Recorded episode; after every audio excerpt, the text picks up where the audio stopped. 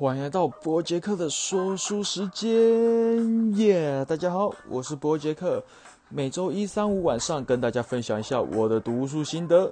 今天要跟大家介绍一本非常好看又畅销的书籍，《艺术》，不是那个 art 的艺术，是异样眼光的异，数量的数。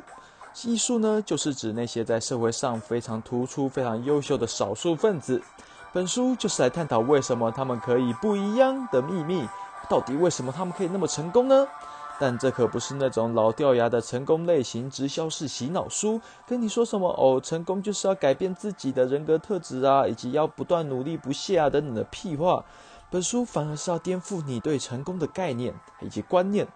其实成功不是那么简单，不是埋头苦干就能得到。成功也不是无中生有的，跟你的家世背景啊、时代因素，甚至有无贵人相助，大大的有关系。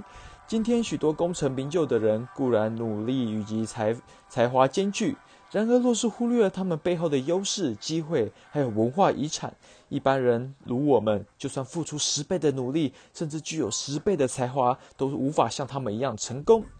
本书呢，从很多从举了很多成功的人的例子，那并且用很多环境的因素来探讨为什么他们可以成功。我觉得我就从里面举出两个例子，两个章节非常有趣的章节。首先是生日优势，第二呢是家庭背景优势。首先，生日优势是本书的第一个章节，有一次对我产生非常大的冲击。那讲什么呢？在讲加拿大的曲棍球队是世界首屈一指的曲棍球队。但大家都知道，他们那些成功的运动员成功，一定是因为有完善的选拔制度以及勤奋不懈的努力。但还有一点成功的因素，非常关键的成功因素，是你跟我还有他们都不知道的，那就是这些曲棍球员都是一二月、一二三月出生的。纳尼？这该不会是要说什么？在加拿大，每十个水瓶座的孩子有八个适合当运动员？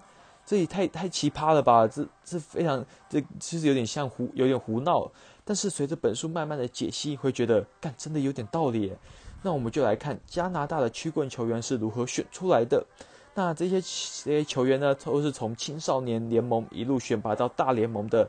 但是在青少年青少年联盟有年龄分级的这个制度，同年一月一号到十二月三十一号出生的孩子，都会分别分类到同一个类级。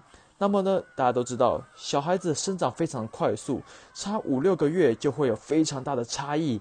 而那些球探们，就是那些找寻有潜力球星的那些球探，他们会一定会优先选择那些大块头、生长快速的孩子们，也就是那些年初出生的孩子们。那么这些孩子的优势就开始累积，连带着自信心也开始成长。他们接受更多的训练、更多的鼓励以及更。更大的、更多的比赛机会。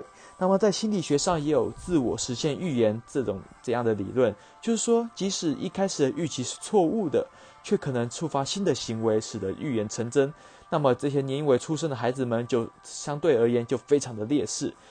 以及从数据来看，这些在加拿大的大的曲棍球联盟一二月、一二三月出生的选手，占整个加拿大曲棍球队。诶的人数的选手超过五十趴，看一二三月出生的人占了超过五十趴的球员的人数，而且都是担任非常关键的角色。那你一定会说这只是个特例吧？作者举出，并不是的。从美国的棒球以及欧洲的足球队都可以发现这样的趋势，反而像美国的篮球啊以及橄榄球队，并没有这种年龄分级的差别。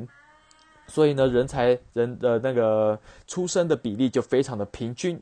那这个告诉我们什么呢？少告诉我们，如果今天我们可以少点这种，这种分级的制度，如像欧洲，大家都知道，在欧洲，欧洲在高中以前，甚至在大学以前都没有所谓的分级，都没有什么能力分级，就是为了让人才能够在慢慢的去培养他的潜力。这样想想吧，如果今天我们将这些一二三月出生的选手分别到分类到同一级，那四五六在同一级，甚至七八九这样慢，这样依照个人的能力来做分级的话，那岂不是多了三倍以上、四倍以上的人才可以使用吗？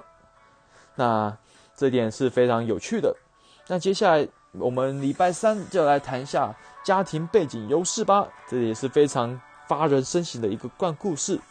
那今天的分享就到这边喽，拜拜。